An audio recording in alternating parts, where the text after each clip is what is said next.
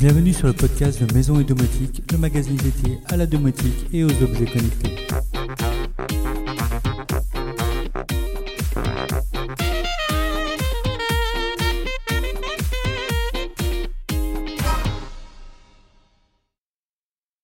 Bonjour à tous, comme chaque semaine, je vous propose aujourd'hui le débrief sur l'actualité du blog et de la domotique en général.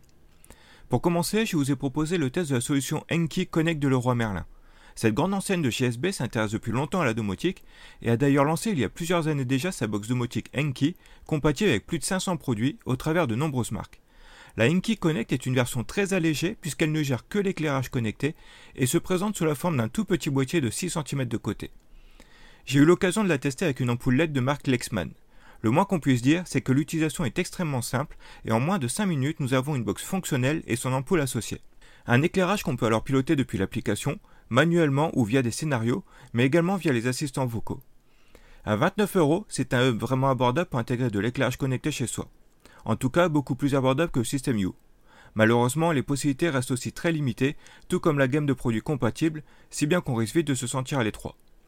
De plus, avec les assistants vocaux qui font également hub domotique aujourd'hui et qui sont capables de dialoguer directement avec divers objets connectés, y a-t-il encore un intérêt à avoir ce type de hub? Telle est la question. Toujours dans le domaine connecté, nous avons parlé de Oticon Play PX, notamment à l'occasion de la journée nationale de l'audition. Et oui, il y a aussi une journée pour ça. Oticon est une société que j'avais l'occasion de découvrir il y a quelques années au CES de Las Vegas, dont l'originalité était de proposer un appareil auditif connecté.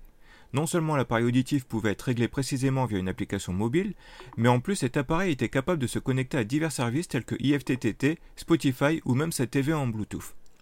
Un visiteur appuie sur la sonnette connectée, l'alerte est transmise automatiquement à l'oreillette. Quand on voit ce type d'appareil, on pense bien sûr aux seniors qui ont plus facilement des problèmes d'audition avec l'âge. Mais ce problème peut survenir chez n'importe qui et même chez les jeunes enfants. Et c'est précisément pour ce jeune public que le modèle Oticon Play PX a été développé.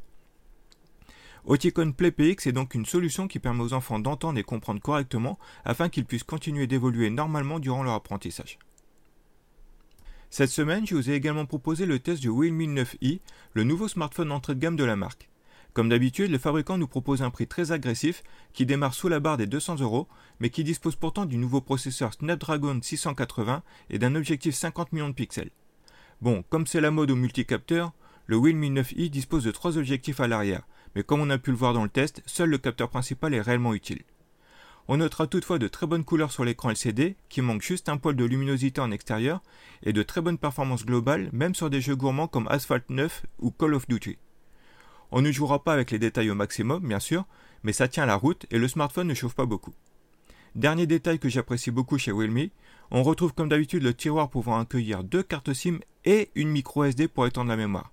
Quand je vois certains smartphones à plus de 1000 euros qui ne proposent qu'une SIM, sans même pouvoir étendre la mémoire avec SD, ça laisse songeur. Côté smartphone, j'évoquais également le Doogie S98. Doogie est réputé pour ses smartphones robustes qui ne craignent pas les chutes, l'eau, la poussière, etc. Bref, des téléphones qui ne craignent pas grand-chose, parfaits pour les maladroits ou les baroudeurs. L'originalité de ce nouveau modèle, c'est qu'il propose deux écrans, l'écran principal habituel du smartphone, mais également un petit écran circulaire à l'arrière, personnalisable, permettant de piloter sa musique, afficher l'heure ou toute information qu'on souhaite. Ah, et n'oublions pas son objectif photo avec vision nocturne. Même totalement dans le noir, il est capable de prendre des photos et vidéos parfaitement claires. En noir et blanc bien sûr, mais sur un smartphone, je crois que c'est une première. L'article finance de la semaine concerne Midas Investments. Il s'agit d'une société suisse qui permet de placer ses crypto-monnaies, comme on l'a déjà vu avec Nexo ou Celsius par exemple. À ceci près qu'on ne parle pas ici de 12% d'intérêt, mais de taux allant de 20% pour du stablecoin à plus de 30% pour d'autres crypto-monnaies. Pour rappel, les stablecoins, ce sont des crypto-monnaies adossées à une monnaie réelle telle que le dollar. USDT, BUSD, DAI sont quelques crypto-monnaies adossées au dollar, qui sont donc beaucoup moins volatiles que les autres cryptos. Le risque de perte à cause de la volatilité est donc nul, et à vrai dire, avec la chute que vient de subir l'euro de près de 12%, il peut être très intéressant de placer son argent en crypto-dollars. Rémunéré à 20% l'année en plus, ce sera difficile de faire mieux sur des placements relativement sécurisés. Alors j'ai vu passer un commentaire sur Facebook disant que je faisais de la promotion pour des sociétés douteuses. D'une part, pour chaque placement mentionné sur le site, je me suis renseigné à fond sur la société, j'ai même échangé chaque fois avec des responsables et des utilisateurs de longue date. D'ailleurs, chaque fois, je prends le temps de vous présenter la société en détail. Et ce sont des services dont je vous parle après les avoir utilisés moi-même pendant plusieurs mois. J'essaie énormément de choses et je ne vous présente que le meilleur, ce que je trouve fiable et intéressant. D'autres projets rapportent plus mais sont moins sérieux. Sur d'autres, j'ai parfois perdu de l'argent. Ces services, je n'en parlerai pas. Il y a de la demande sur le sujet, je ne fais donc que partager mon expérience personnelle comme je le fais sur d'autres thèmes. En aucun cas il ne s'agit de conseils financiers. Ceux que ça intéresse, n'hésitez pas à faire vos propres recherches pour vous faire votre propre avis. Pour ceux que ça n'intéresse pas, inutile de critiquer un sujet que vous n'avez même pas étudié, passez votre chemin, il y a plein d'autres articles sur d'autres sujets à découvrir. Des sujets comme la maison autonome par exemple que j'ai également évoqué cette semaine.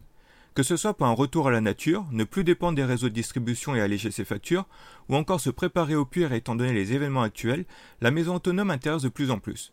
C'est un domaine que j'ai déjà évoqué à plusieurs reprises, notamment via mon terrain de loisirs, complètement coupé du monde et qui est pourtant autonome en énergie et dispose même d'un système domotique pour l'optimiser. Chauffage, électricité, eau, évacuation des déchets, je fais le point sur des choses possibles à mettre en place pour tendre vers la maison autonome. L'actualité a été également très complète chez nos collègues. Domadou a notamment fait le point sur le fonctionnement des sauvegardes JDOM, un sujet très important. Nous avons également découvert la motorisation intelligente Zigbee Akara. Domoblog nous a présenté la nouvelle box domotique Somfy. Planète Domotique nous explique comment transformer un module Shelly en interrupteur filaire. Thomas nous explique comment réaliser un système Ambilight avec un Raspberry Pi, une superbe réalisation. Le blog domotique nous présente la nouvelle sonnette vidéo Duffy, qui fait également office de serrure intelligente. Enfin, Nord Domotique a testé la prise USB Wally de Fibaro pour ne plus avoir à chercher votre chargeur de téléphone. Pour finir, les bons plans du moment. Notre partenaire Protectum fête ses 10 ans ce mois-ci. Pour rappel, Protectum est spécialisé dans tout ce qui a trait à la sécurité. Cylindres de serrure, verrous, alarmes, mais également tout le nécessaire pour lutter contre les nuisibles, qu'il s'agisse de souris, de rats, de guêpes, de moustiques. Vous retrouverez sur le blog des codes promo exclusifs pour profiter de 16% sur toute la boutique et même jusqu'à 22% sur les alarmes Ajax.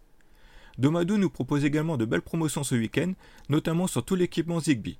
Les marques Xiaomi Akara, Off ou encore Woox sont à moins 22%. On retrouve de nombreux périphériques, multiprises connectées, gestionnaires d'arrosage, prises extérieures, interrupteurs, ampoules connectées, etc. Un large choix pour s'équiper à des tarifs très abordables puisque certains produits démarrent sous la barre des 10 euros. Sur ce, je vous souhaite à tous un excellent week-end et n'oubliez pas de vous abonner au podcast pour ne louper aucune émission.